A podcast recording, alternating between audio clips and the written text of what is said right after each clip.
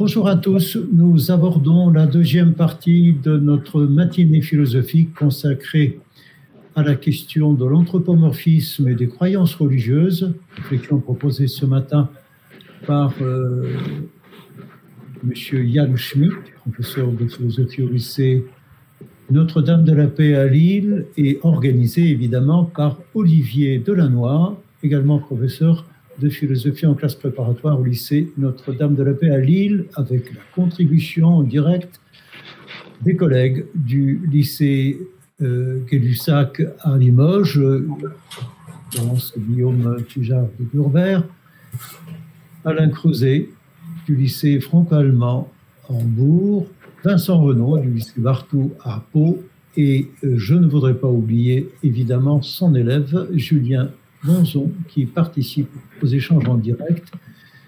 Je vous cède la parole, cher Yann, pour la deuxième partie de votre exposé, qui sera suivie de questions et de débats.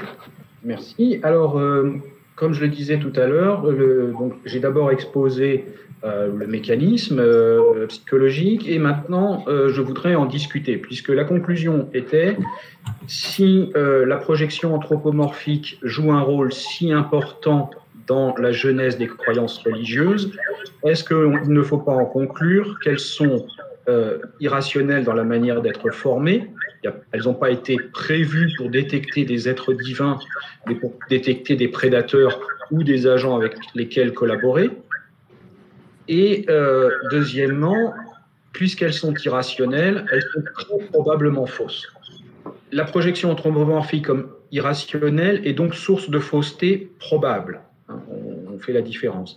Alors, le point, c'est que vaut cette euh, corrélation entre la projection et ses conséquences euh, apparemment négatives sur les croyances religieuses. Si j'adopte le point de vue d'un croyant euh, philosophe, il y a sûrement deux options majeures face à cette hypothèse. La première option, c'est de considérer, comme on l'a un peu dit tout à l'heure, que l'anthropomorphisme peut être éliminé des croyances religieuses par un procédé de rationalisation ou de réflexion. Et on va dire, par exemple, que euh, l'élaboration de l'idée de Dieu chez Descartes n'a aucun rapport avec une pensée animiste, parce qu'il y a un tel décalage de travail rationnel que l'objection vaut dans un cas, mais pas dans l'autre. Donc, une des objections, c'est, ça consiste à euh, considérer que ce sur quoi portent les croyances religieuses, euh, si on fait un effort rationnel, sera prémuni d'une projection. On ne projette pas anthropomorphiquement parlant euh, des représentations humaines sur les dieux, à condition de faire attention. On va étudier cette première option. Deuxième option, euh, c'est de critiquer le raisonnement, de montrer que c'est pas parce qu'il y a projection anthropomorphique que c'est irrationnel. Que même si on utilise le mécanisme de surdétection des esprits ou des, euh, des agents autour de soi, et que ce mécanisme n'est pas fait pour traquer, comme on dit, comme suivre la vérité à la trace, euh, ça, il n'empêche qu'il est quand même rationnel, en particulier pour penser euh, Dieu. Alors, première option, donc, essayer d'éliminer l'anthropomorphisme. On pourrait dire que dans de nombreuses traditions religieuses, il y a des spécialistes des religions, des théologiens par exemple, ou des philosophes qui se mettent au service de leur religion. de, il y a tout un effort pour modifier certaines représentations qu'on va qualifier peut-être de manière un peu aristocratique et méprisante de, de populaires pour développer des représentations qui ont un peu plus de tenue, qui sont un peu plus rationnelles. Et par exemple, un des grands arguments, c'est de dire qu'un Dieu est transcendant, pas euh, dans la nature, dans l'univers, peu importe le nom qu'on donne, mais il est au-delà, voire même, même si l'expression est, tout sauf claire et plutôt confuse, il est genre le, tout autre, hein, l'altérité absolue. Alors on pourrait dire que si un Dieu est transcendant, évidemment tout discours, toute représentation court un risque qui est de se tromper, tout simplement, sur cet être transcendant qui est beaucoup trop inhabituel par rapport à nos catégories de pensée habituelles. Et donc, il y aurait un, problème parce que notre discours, je vais, plutôt insister sur le langage, mais et nos représentations en général, seraient ancrées dans notre expérience sociale ou euh, en général de la nature, des humains et autres, et nous projetterions, donc c'est ça le problème, sur le Dieu des relations sociales, des représentations des êtres humains. Donc, il faut éliminer cette projection. Alors, un exemple, on va essayer de montrer ça par une gradation. par exemple, quelqu'un qui dit Dieu est mon rocher c'est pas de l'anthropomorphisme, mais Dieu est mon rocher. Évidemment, la personne n'a peut-être pas dans l'idée que Dieu est un rocher, mais tout simplement, c'est une métaphore pour dire la solidité, la confiance qu'on peut avoir en quelque chose qui ne va pas céder ou qui peut résister à, des épreuves. Pour essayer de penser euh, le, euh, le rapport que Dieu a avec le mal ou l'injustice, par exemple.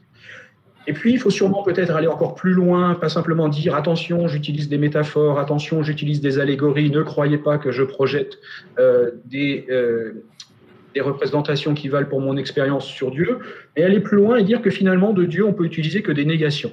Il y a toute une tradition, qu'on appelle théologie négative, de remonter vers Dieu par négation. On trouve ça euh, dans beaucoup de traditions mystiques, aussi bien en Occident, en Orient, ailleurs. Perfection euh, je ne connais pas bien. Par contre, si je dis Dieu n'est pas imparfait comme euh, Emmanuel Macron, eh bien, je, vois de quoi on parle, parce que les imperfections d'Emmanuel Macron, je vois assez bien ce que c'est, et je dis Dieu n'a pas ça. Et si je multiplie les négations, je vais cerner Dieu sans jamais rien dire de positif sur lui, donc en évitant de projeter sur lui quoi que ce soit, y compris des catégories très élaborées comme l'omniscience formée à partir de euh, la connaissance de tout ce qu'il est possible de connaître, est quelque chose qui concerne peut-être les humains, l'effort de connaissance, qui est difficile à penser à la perfection. Donc j'évite de projeter un attribut positivement, je ne projette pas des choses que je connais sur des humains sur le Dieu, je nie. Par exemple, Dieu n'a pas de limite en termes de connaissance. C'est une négation. Et donc, tout ce processus, qui est à la fois un processus rationnel et spirituel, en général, est, censé aboutir à quelque chose comme une contemplation, plutôt un silence. À un moment, on comprend que c'est plus une question de, de parole, parce qu'on a un danger anthropomorphique euh, trop important. Et éventuellement, les seules paroles qui restent, c'est euh, la liturgie, les rituels, euh, toute la pratique religieuse. Un langage qui n'est pas là pour représenter Dieu, mais un langage qui est là pour la pratique religieuse. Et Dieu, on, on peut y réfléchir qu'à coup de négation. Alors, cette idée d'une purification rationnelle des croyances religieuses repose en fait sur un sophisme. Parce que euh, voilà le raisonnement qu'il y a derrière. Le raisonnement qu'il y a derrière qui veut qu'il n'y ait que des négations est le suivant. On dit Dieu est transcendant, première prémisse. Deuxième prémisse, ce qui est transcendant échappe au raisonnement et à la conceptualisation. Donc, Dieu échappe au raisonnement et à la conceptualisation positive, on va dire. Parce que les négations, ça, en fait, c'est une manière de, rien dire, en quelque sorte. Donc, Dieu est transcendant. Ce qui est transcendant échappe au raisonnement et à conceptualisation. Donc, Dieu échappe au raisonnement et à conceptualisation. C'est l'arrière-plan de cette démarche. Or, le problème, c'est que cet arrière-plan, c'est un sophisme. Tout simplement parce que on dit Dieu est transcendant en prémisse, c'est-à-dire je peux utiliser le concept de transcendant pour penser Dieu, et après on conclut je ne peux pas utiliser de concept pour penser Dieu. C'est une contradiction, je la présente très vite, elle est assez simple, mais même dans des cas élaborés, on peut la retrouver. Euh, je n'ai pas, évidemment pas le temps de le faire ici. Alors, euh, l'idée, c'est que penser qu'on va rationaliser les croyances en enlevant toute affirmation positive sur Dieu est probablement une forme d'incohérence ou de confusion, puisque il n'y a aucune, euh, enfin, puisque il nous faut, comme euh, on dit, il nous faut un concept de Dieu justement pour le faire. Il faut s'appuyer sur une certaine compréhension de ce qu'est Dieu pour comprendre qu'il est transcendant, ce que ça veut dire que transcendant un minimum, il faut le comprendre, et après on en déduit toute la démarche de purification pour arriver au silence.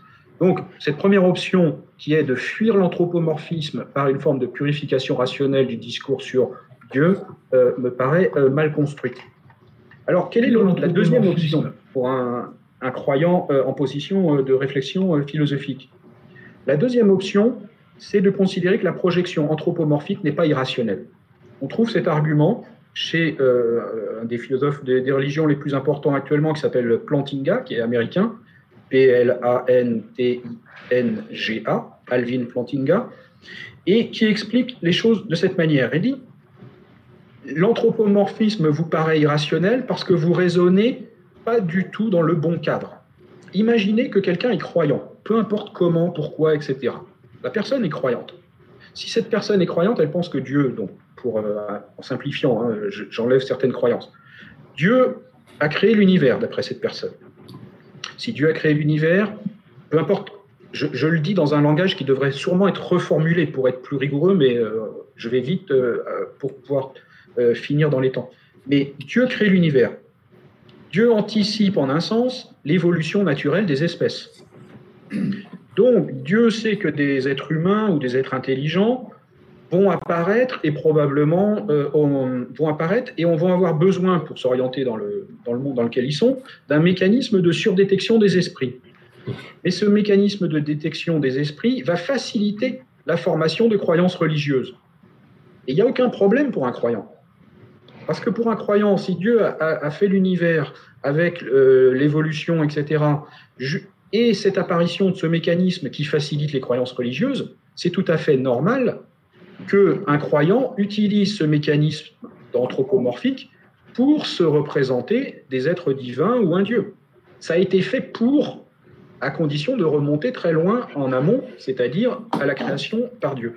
Donc Plantinga dit qu'il n'y a aucune incohérence et irrationalité pour un croyant à s'appuyer sur le mécanisme d'anthropomorphisme parce que ça l'aide justement. C'est pour ça que c'est facile. Alors, il n'est pas irrationnel, aux yeux d'un croyant, d'utiliser ce mécanisme. Donc, ça veut dire que l'objection n'est pas très bonne, parce qu'elle n'a pas de force à euh, contre les croyants. Elle, peut, les croyants peuvent répondre très facilement et, échapper à l'objection. J'en tire une leçon pour finir sur la pratique de la philosophie à propos des, croyances religieuses, c'est qu'il est probablement pas très pertinent faudrait généraliser, là je généralise, hein, mais il est probablement pas très pertinent de se soucier de ce qu'on appelle euh, la genèse des croyances religieuses si on veut faire une critique des croyances religieuses. Parce que les mécanismes de genèse des croyances religieuses sont pas nécessairement irrationnels du point de vue des croyants. Je vais essayer de le montrer pour le cas de l'anthropomorphisme. Ça paraît très contre-intuitif que l'anthropomorphisme puisse être pertinent pour la rationalité des croyances religieuses, mais du point de vue d'un croyant, ça ne l'est peut-être pas. Donc la discussion n'est peut-être pas sur la genèse, mais la discussion, elle est sur les arguments pour ou contre.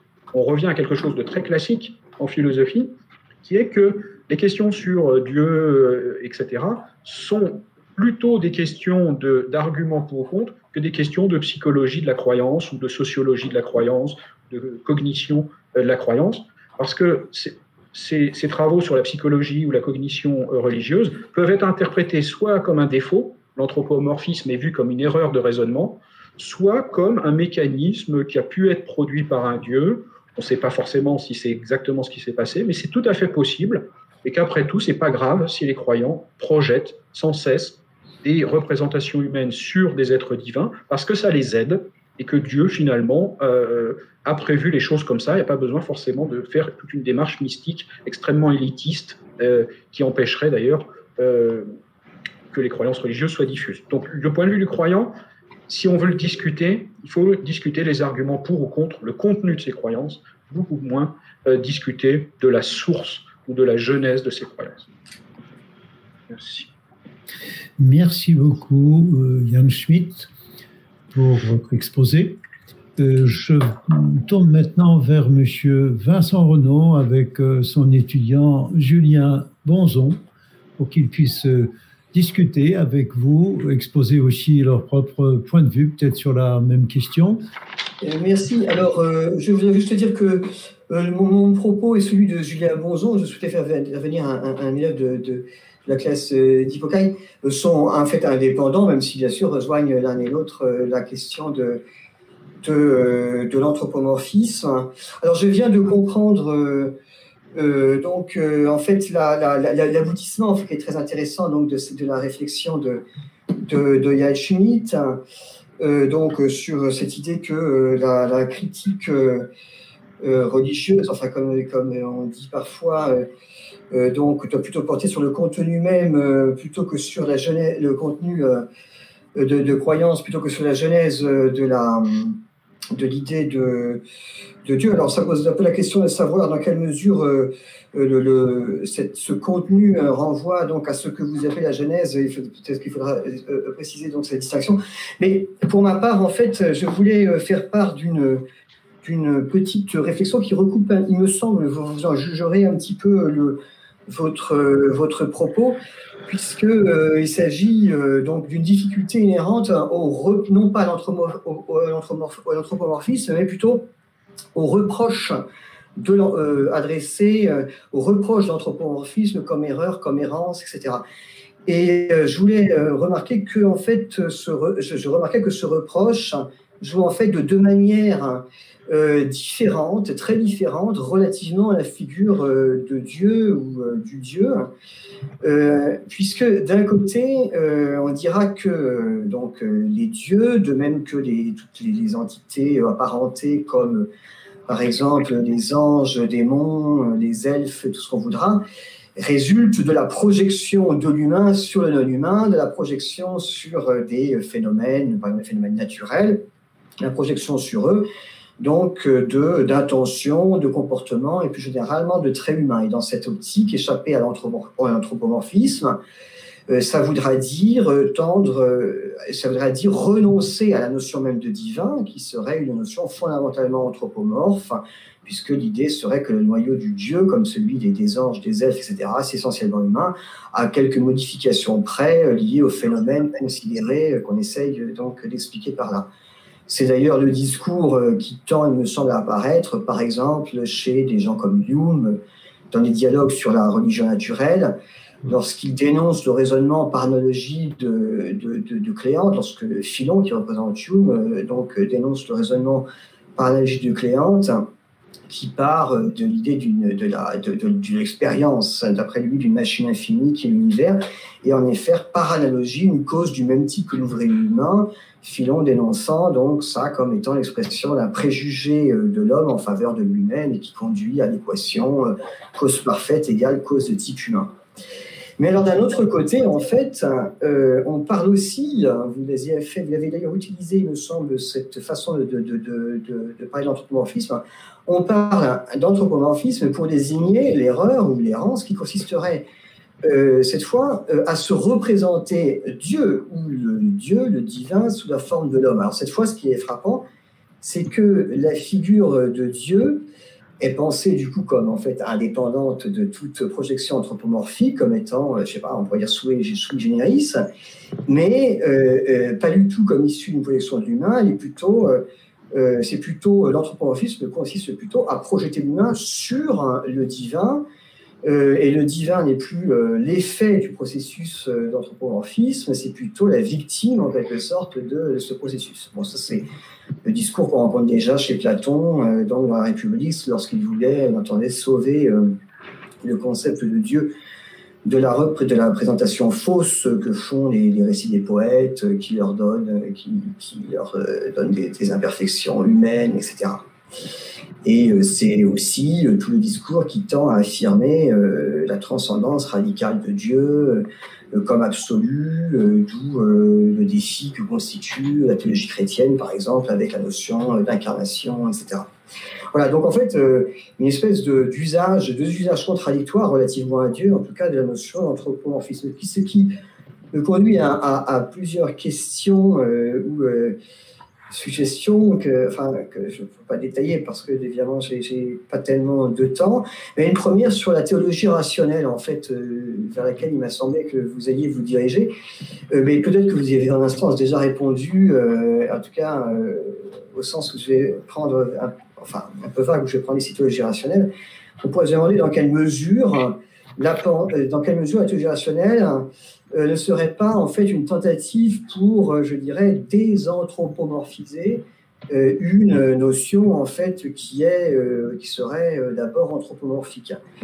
La théologie rationnelle, elle me paraît donc en quelque sorte en, situation, je dirais, de purifier le concept de Dieu, hein. mais alors dans ce qui conduit le concept de Dieu à une position un petit peu délicate, puisque ça irait euh, presque jusqu'à jusqu'à ça, jusqu'à sa dissolution finalement, et en quelque sorte le, paradigme, disons, typique ou classique de, de cette sorte de dissolution de ce qui est au départ entendu par Dieu, par, euh, du fait même de la désanthropomorphisation, ce serait en quelque sorte le Dieu ramené euh, donc à la nature naturante chez, enfin, je veux dire, Deus simul natural, donc de, Spinoza. Est-ce que du coup le concept de Dieu ne serait-il pas tué par la théologie rationnelle euh, par son acte même de, vouloir échapper à, la projection de fils sur Dieu? Alors, il y a aussi une question sur le sens, euh, je passe très vite, sur le sens du reproche de l'anthropomorphisme lui-même. Est-ce qu'il ne sert pas au fond à euh, protéger un discours qui est préalablement posé? C'est un discours qui euh, a d'avance posé comme euh, étranger telle ou telle chose. Est-ce que c'est pas il n'y a, pas justement le présupposé de, de, préserver le caractère radicalement étranger de l'homme par rapport à tout ce qui n'est pas l'homme? Donc, étant entendu que toute analogie du coup tendrait à relever de l'erreur. Et du coup, vous me direz ce que, si, ce que vous en pensez aussi, vous avez, si vous en pensez des choses. Euh, une question en fait euh, sur euh, est-ce que dans une certaine mesure finalement l'anthropomorphisme ne pourrait pas précisément avoir dans un certain sens un raison, alors c'est un peu vague de dire ça, mais dans, sa, dans, dans le fait qu'il il, dans, dans, fait d'être une pensée euh, consistante à admettre l'idée d'une euh, nature, par exemple, peuplée d'être apparentée à l'homme, autrement dit, euh, est-ce que donc les figures des dieux dans leur pluralité, mais aussi on pourrait dire des autres notions surnaturelles, j'entends j'ai une espèce de retour, enfin je termine presque, est-ce que ça, il n'y a pas la racine de cela, donc l'intérêt donc euh, d'une capacité justement de penser euh, l'anthropomorphe ou de penser l'apparenté à l'humain, euh, donc de penser l'existence autour de l'humain de choses d'un autre ordre sans doute, mais qui se néanmoins donc une certaine parenté avec l'humain. Voilà, j'espère que vous avez le sens de ma question. Merci. Peut-être Yann Schmidt pourrait-il reprendre rapidement deux ou trois aspects? Merci pour, euh, toutes ces questions. Alors, je vais effectivement, euh, la, ruse pédagogique, euh, avec beaucoup de guillemets, hein, c'était de commencer la première partie dans une perspective complètement athée, comme vous l'avez dit à un moment, pour après montrer que si on change la perspective, eh ben, on s'aperçoit que l'argument est présupposant. C'est-à-dire que, effectivement, si je me focalise sur des mécanismes simplement de survie chez des animaux euh, et chez des humains, euh, la, présence d'un dieu ou pas n'est absolument pas dans le schéma d'explication. Là, c'est-à-dire on, on, exclut la question et donc on exclut d'inclure euh, une quelconque intervention divine ou autre. Donc bien sûr que dans ce cadre-là, on raisonne euh, de manière, comme on dit, naturaliste au sens des sciences, c'est-à-dire on a une méthode naturaliste, on s'appuie sur des savoirs bien fondés et on essaye de comprendre. Euh, il y a toutes sortes d'expériences, de tests, de contradictions, de publications euh, opposées et, a émergé l'idée que l'hypothèse d'un mécanisme d'anthropomorphique euh, chez les humains avait une source naturelle et en plus avait des effets visiblement sur les croyances religieuses. On pouvait donc faire un cheminement. Évidemment, euh, dit comme ça, on, s'aperçoit qu'on n'a jamais fait intervenir quoi que ce soit de divin dans l'explication, ce qui est normal. On ne va pas euh, introduire le divin dans une explication euh, scientifique, mais on change de perspective et on se dit, mais du point de vue du croyant, sans nier les sciences, il ne s'agit pas de dire parce que je suis croyant, les résultats scientifiques, la Terre est plate ou autre, mais du point de vue d'un croyant, un travail scientifique, ça peut poser question, ça peut être euh, interprété. Or, le croyant, dans sa métaphysique, je prends un croyant réflexif euh, philosophe, dans sa métaphysique, il y a la présence d'un Dieu. Et un Dieu qui a créé les choses. Et il peut tout à fait, c'est ce qu'explique Plantinga, il est tout à fait pensable et cohérent qu'un Dieu ait fait un monde dans lequel il y a un mécanisme anthropomorphique qui permet de se relier à lui. Parce qu'il est tellement différent que entre les humains et, un dieu, il y, a une telle, il y a un tel écart, il faut des médiations. Alors si la médiation consiste à demander à chacun de devenir un mystique de haut vol, euh, il n'y aura pas beaucoup de relations entre les humains et, le Dieu en question. Si par contre on utilise quelque chose de très facile, de très spontané, qui est très utile dans la vie courante, aussi pour penser le divin, là, pour le croyant, c'est pas du tout aberrant. Et on peut très bien dire que c'est tout à fait cohérent comme, idée. Donc, si je reprends votre distinction à un moment, vous avez dit quelque chose comme euh, on peut projeter sur Dieu, et on suppose que Dieu existe, et on projette sur Dieu, et pour certaines formes de, euh, d'exigences religieuses, on peut avoir l'impression que cette projection est réductrice pour Dieu. Évidemment, si quelqu'un pense que Dieu est véritablement en colère comme, un être humain, il y a un problème, il y a un manque d'interprétation peut-être, mais en même temps, c'est déjà une manière de se relier à Dieu, donc du point de vue religieux, ça pourrait être considéré comme une première étape tout à fait euh, positive. Donc il y a la projection sur Dieu, mais il y a aussi la projection de Dieu. Donc ma première partie était une projection de Dieu. Toutes les croyances religieuses sont produites par cette genèse anthropomorphique qui crée en fait euh, le, contenu. Euh, quand je vois mon père dans les nuages, mon père n'est pas là. C'est moi qui ai fait que le nuage était euh, Dieu, mon père. Et si, à l'inverse, je peux considérer qu'il y a déjà le Dieu et projeter des choses et on se demande si c'est euh, en adéquation, si c'est correct ou respectueux. Alors, la le, travail de la théologie rationnelle, qui serait une manière de passer, encore une fois, de cette religion populaire pour le bas peuple qui, confond les humains avec les dieux, à une religion d'élite euh, qui euh, permet de penser le Dieu dans toute sa pureté, etc. Et il y a plusieurs méthodes. Il y aurait la théologie mystique et il y aurait la théologie rationnelle. Euh, pensons à Descartes dont on parlait tout à l'heure. Euh, cette théologie rationnelle, malgré euh, son côté rationnel, si elle attribue positivement des qualités à Dieu comme l'omniscience, un projet bon, le, des jugements de valeur, hein, si on projette cela, même en faisant attention, en disant attendez, euh, Dieu, il n'est pas exactement comme un humain, etc. Cette projection reste quelque chose d'anthropomorphique en un sens plus subtil, puisqu'on s'appuie sur ce qu'on sait de la connaissance, sur ce qu'on sait qu'avoir une intention, et on le projette sur le divin, même en disant attention, il est parfait, etc. Donc la théologie rationnelle, elle a besoin, si elle veut être développée, euh, c'est une discipline enfin, voilà, qui existe toujours. La théologie rationnelle, le raisonnement sur le divin, a besoin de se prémunir de l'objection d'anthropomorphisme.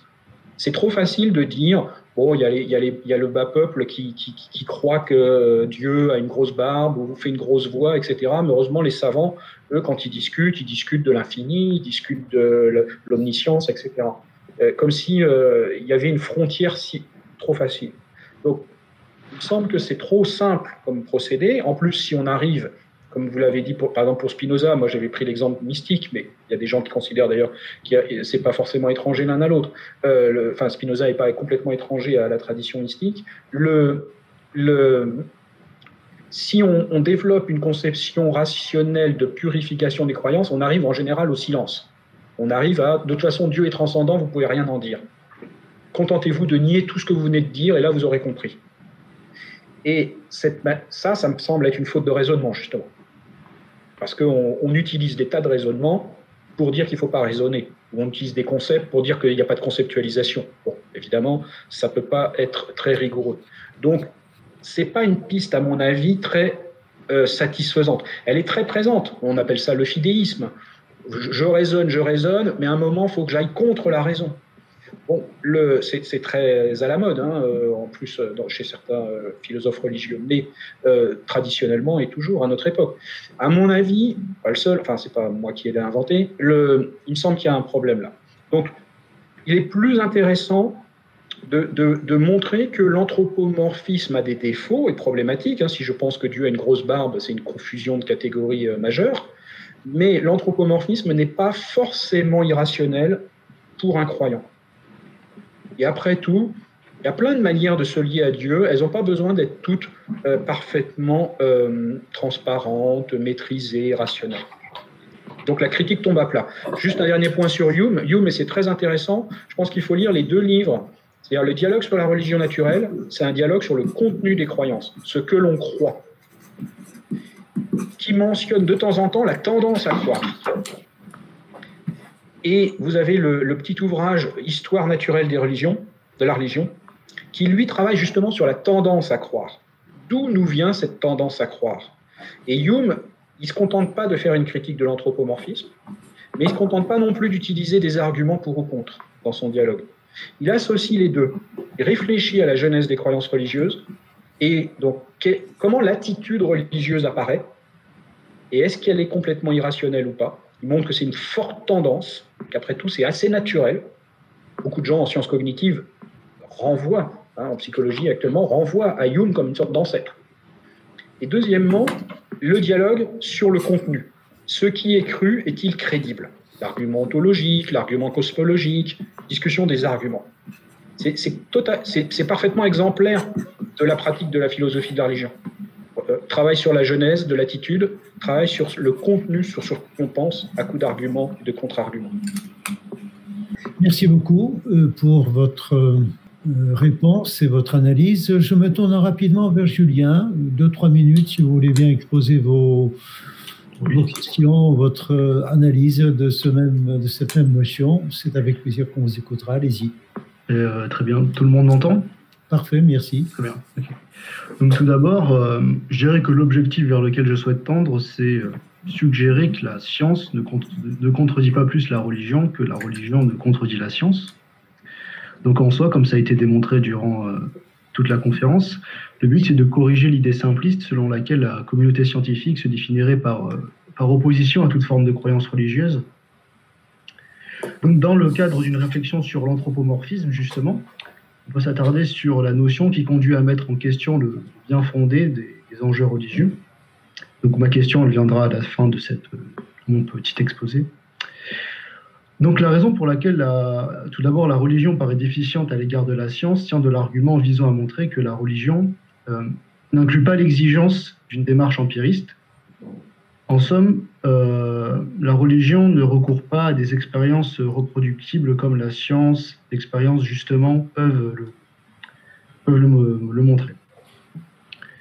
Donc ce qui semble être la démarche juste de la connaissance, c'est euh, de définir des lois qui régissent notre monde. Donc on fait des, hypothèses hein, qui doivent être confrontées à des phénomènes dont l'observation est accessible à tous. Néanmoins, cela ne veut pas dire que la connaissance résulte seulement de, de l'observation, comme peut le dire un empirisme un peu simpliste, car l'expérience ne démontre rien par elle-même, elle prend place dans une structure globale de raisonnement. Mais l'essentiel est de toujours revenir au schéma de l'expérience, car elle est la condition nécessaire pour parler de connaissance.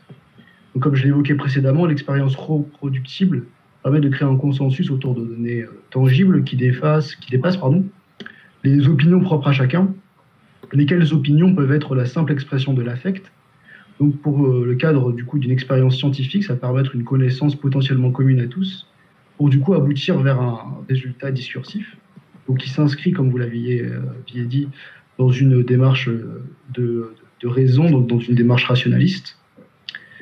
On peut opposer à cela que, enfin, l'idée que la religion relève d'une pensée euh, davantage intuitive, car non démonstrative, et également, on peut ajouter à cela l'idée que la religion exprime un, un vécu personnel, donc ce qui rend euh, difficile euh, parfois sa, compréhension.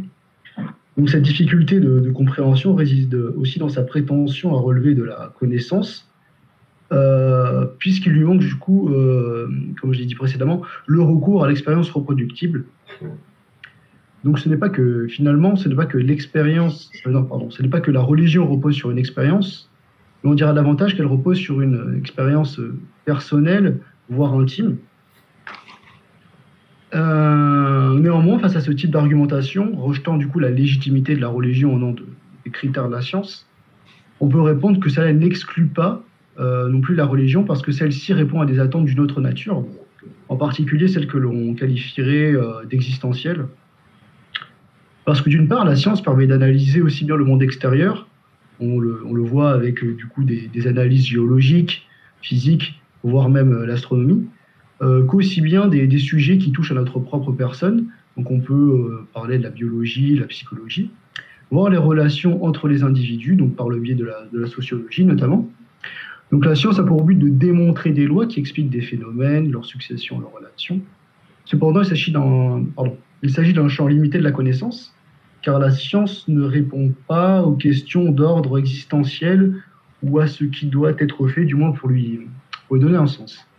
Il faut donc séparer les visées explicatives de la science avec les visées religieuses, qui, euh, enfin, du moins les visées religieuses, euh, elles visent davantage à donner un sens à, l'existence humaine. Donc c'est par exemple dans cette optique que, que Pascal, lorsqu'il présente euh, comme inutile, du moins les preuves de l'existence de Dieu, parce que, parce que Pascal promet la notion d'un Dieu qui répondrait aux attentes de l'homme. Donc par exemple une citation de lui qui est Le Dieu des chrétiens est un Dieu d'amour et de consolation. Donc c'est davantage l'idée d'un Dieu qui ne, qui ne sert pas, ou en tout cas pas principalement à expliquer le monde, mais davantage à plutôt nous libérer d'une certaine forme de, misère qui serait euh, propre à, la vie euh, elle-même. Donc, euh, dans ce cas-là, il y a une forme d'inutilité des preuves cherchant à démontrer son, existence. D'où par ailleurs l'idée que le pari pascalien n'est pas un théorème à proprement parler, mais c'est davantage un raisonnement probabiliste, donc qui s'inscrit, comme vous l'aviez dit, du coup dans une forme de, de rationalité. Euh, donc la figure d'un dieu qui apaise euh, l'esprit humain est donc du coup propre à, Pascal, mais euh, la science permet aussi, dans un certain sens, de répondre à des, besoins existentiels. Par exemple, la, médecine nous permet de vivre plus longtemps. Cependant, la religion agit dans un autre sens puisqu'elle vient du coup lui donner un sens, ce à quoi du coup la, la science ne peut répondre. Donc je terminerai du coup par un dernier point qui est qu'il euh, s'agit de, montrer que la démarche de foi peut être rationnellement justifiée au sens où euh, elle, s'inscrit dans une forme de, démarche. Parce que d'un point de vue probabiliste, il est plus euh, rationnel de croire en l'existence d'un Dieu sauveur que de ne pas y croire. Pour reprendre l'idée pascalienne, on admet qu'on peut démontrer la présence d'un premier principe du monde et des vérités mathématiques, mais cela ne sert à rien, car les besoins naturels de l'homme ne sont pas là. Ce dont on a besoin finalement, c'est de connaître l'existence potentielle d'un Dieu consolateur. Mais cela euh, ne peut être démontré que par le biais des, Écritures, donc euh, la Bible, l'Ancien Testament, car ce sont les seuls éléments qui finalement orientent la foi. En soi, euh, on peut se demander s'il est rationnel d'organiser sa vie autour de, la foi. Eh bien, dans une certaine mesure, oui, ou il est plus rationnel de régir sa vie selon les exigences d'un Dieu sauveur, car les enjeux sont complètement inégaux. D'un côté, la jouissance d'une vie euh, au paradis, et de l'autre, la damnation éternelle. Donc j'aimerais du coup inscrire mon propos euh, dans l'optique globale de la conférence qui porte sur l'anthropomorphisme. Donc on en revient euh, du coup à cette notion d'anthropomorphisme, d'où une question. Donc si l'on admet que la figure de Dieu, tout en étant l'objet d'une foi rationnellement justifiable, est celle qui répond aux besoins de l'homme, est-ce que cela, tombe du coup sous la critique de l'anthropomorphisme? Merci. Euh, Julien Bonson, élève en Hippocagne au lycée Bartou à Pau. À vous, cher euh, Monsieur Schmitt. Bien, ben, merci, c'était excellent. On a des super cagnes à Lille, je vais vous voler vos étudiants, chers collègues, euh, j'en veux plein des comme ça. Je plaisante. Euh, c'était très bien, j'ai au sens, euh, c'est pas pour faire le prof qui donne des bons points, mais euh, il y a plein d'idées intéressantes. le, le, alors, il y en a tellement qu'il faut que je choisisse ce que je vais dire. Alors, je vais repartir de la fin. C'est intéressant, votre, position, euh, elle, consiste à fait à avoir une approche, comme on dit maintenant, pragmatiste de euh, la croyance religieuse, et, Pascal est enrôlé dans le pragmatisme religieux actuellement. Le, euh, c'est plutôt en général en référence à William James, le, philosophe américain, mais votre idée, c'est que finalement la religion alors le singulier est un peu problématique, hein, parce qu'il y en a plein des religions, et ça, Pascal, il a du mal avec ça. Euh, une religion aurait un rôle euh, de, euh, de réponse à des questions qui ne sont pas théoriques.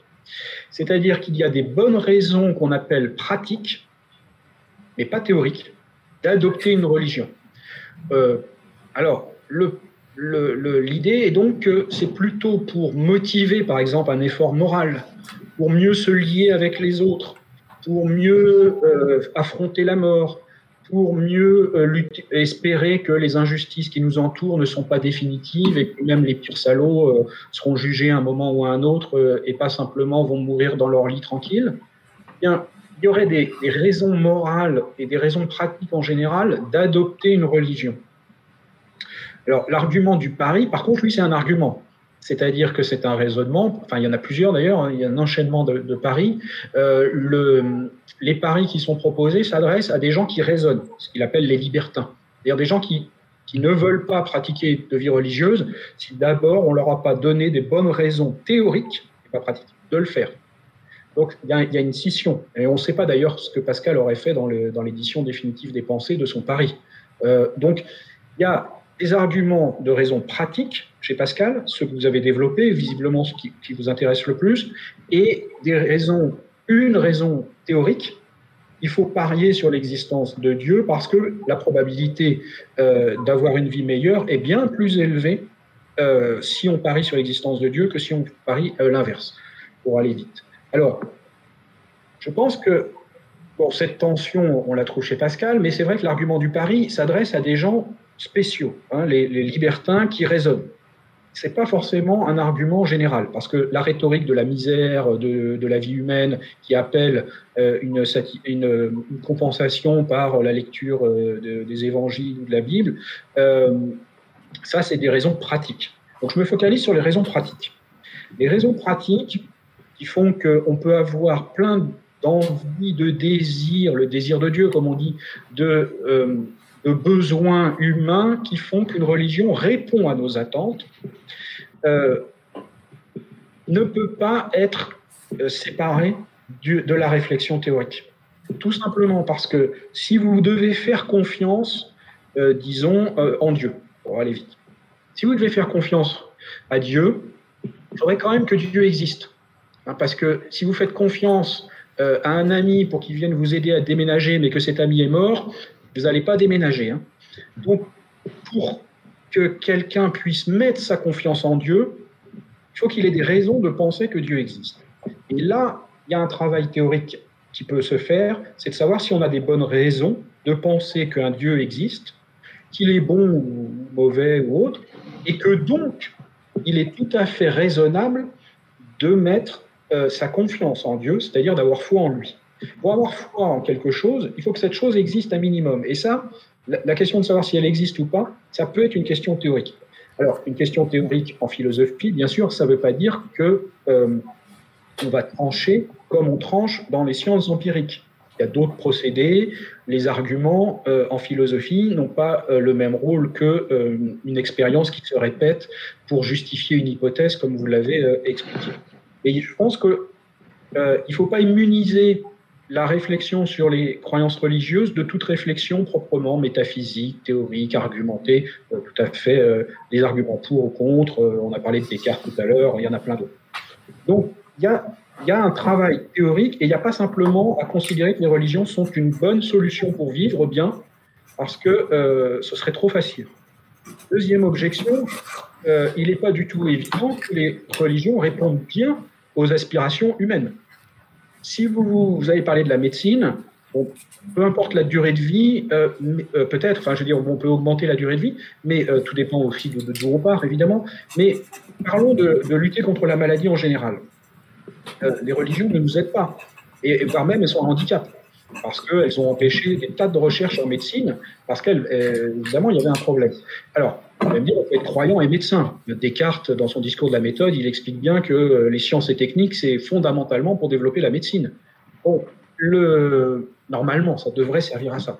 Il est rationaliste, il est chrétien, il est promoteur de la médecine. Il n'y a pas d'incompatibilité et il n'est pas incohérent en pensant tout ça. Mais c'est pas une évidence que les raisons pratiques d'avoir la foi ou d'avoir une religion soient si fortes que ça. C'est un argument, je crois, un peu facile qu'on trouve souvent. Pas, je dis pas ça pour vous embêter, hein, mais le, je veux le, mot facile n'est pas une critique. Mais c'est un argument qu'on a tendance facilement à développer parce qu'il est assez courant, je crois, et dont il faut peut-être se méfier et regarder euh, d'un peu plus près. C'est que les religions remplissent bien un rôle pratique. Pas une évidence qu'une société organisée autour d'une religion fonctionne bien. Euh, tous ceux qui sont des minorités religieuses, qui sont sans religion, etc., ou, qui sont relativement dissidents à l'intérieur d'une tradition religieuse, peuvent être très embêtés à l'idée qu'une religion doit organiser une société. On peut considérer qu'une société, ça s'organise par délibération, euh, par espace public de discussion, etc., et que les religions ne, sont pas si importantes que ça, voire même posent problème. Il ne s'agit pas de les empêcher ou de lutter contre, mais de ne pas leur donner un rôle structurant dans la vie sociale sauf pour ceux qui y croient et qui vivent dans leur communauté religieuse selon leurs principes, très bien. Mais n'est pas essentiel hein, de, euh, ni de mettre l'athéisme au pouvoir, ni de mettre une religion euh, spécifiquement au pouvoir. Donc ça, ce serait les deux points. Donc euh, les raisons pratiques dépendent de raisons théoriques, probablement, pour un, pour un croyant. Il faut lier les deux. Et les raisons pratiques sont peut-être pas aussi fortes qu'on a tendance à le penser. après, vous avez parlé de l'importance de l'expérience personnelle.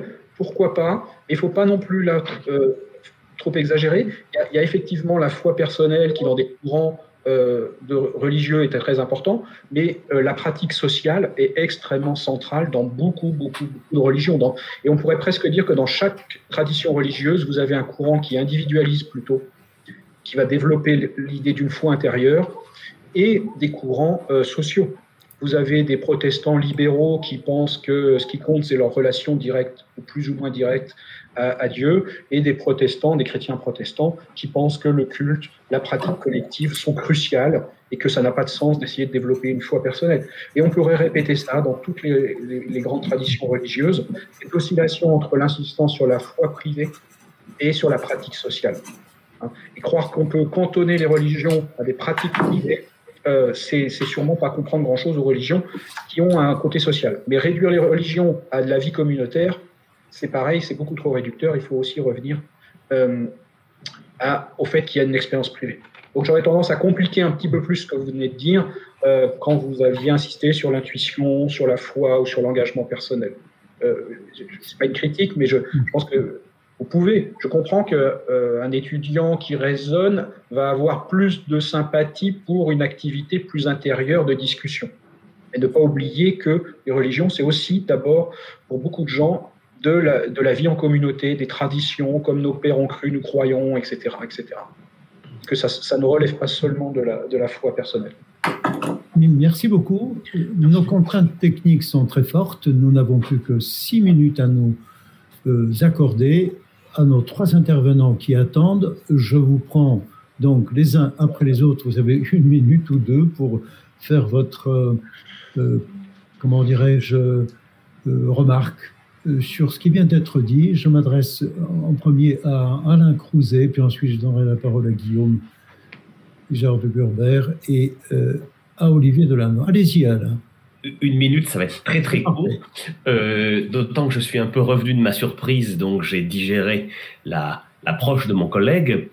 Euh, si je devais résumer euh, ce que je pense de, sur l'approche, je dirais que elle me fait un peu l'impression de quelqu'un qui veut savoir, qui veut essayer de comprendre comment fonctionne une automobile en examinant son rétroviseur.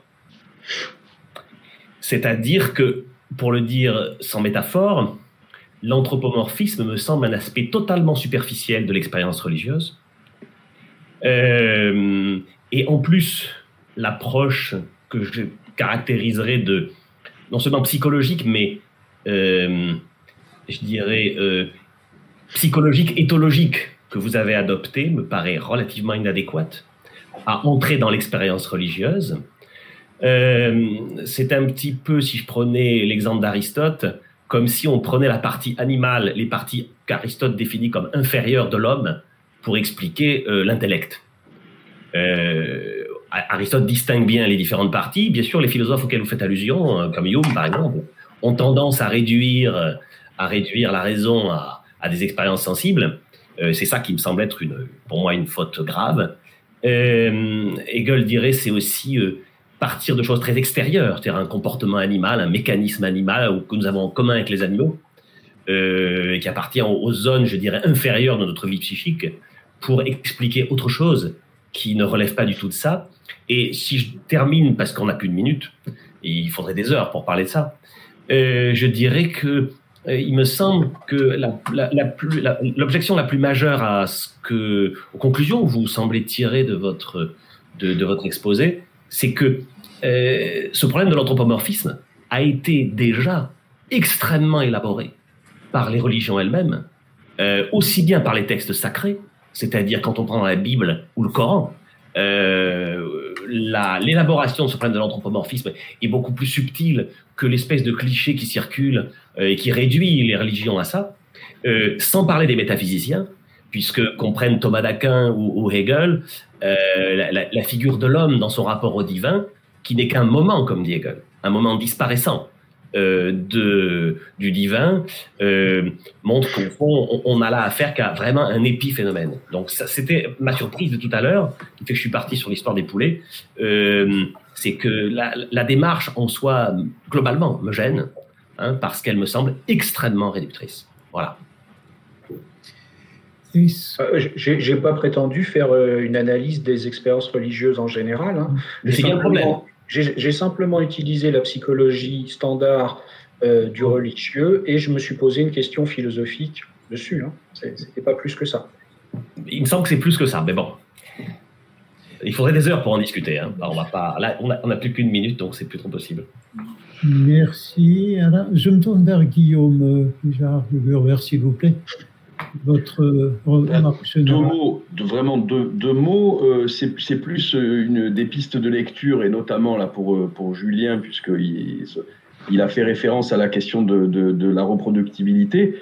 Il y, a, il y, a, quelque chose qui est intéressant chez Descartes, c'est que chez Descartes, on a à la fois l'argument scientifique extrêmement moderne, que, ce, que la, la reproductibilité d'un phénomène, l'enlève des mains de Dieu. Et il prend comme exemple l'arc-en-ciel. Dans les météores, au discours 8 des météores, il prend l'arc-en-ciel, puisque euh, dans la Bible, l'arc-en-ciel, c'est le signe de l'alliance retrouvée après le déluge du ciel et de la terre. Bon, Descartes, il dit, l'arc-en-ciel est une merveille de la nature. Mais il faut comprendre qu'une merveille de la nature veut dire, c'est pas un miracle de Dieu.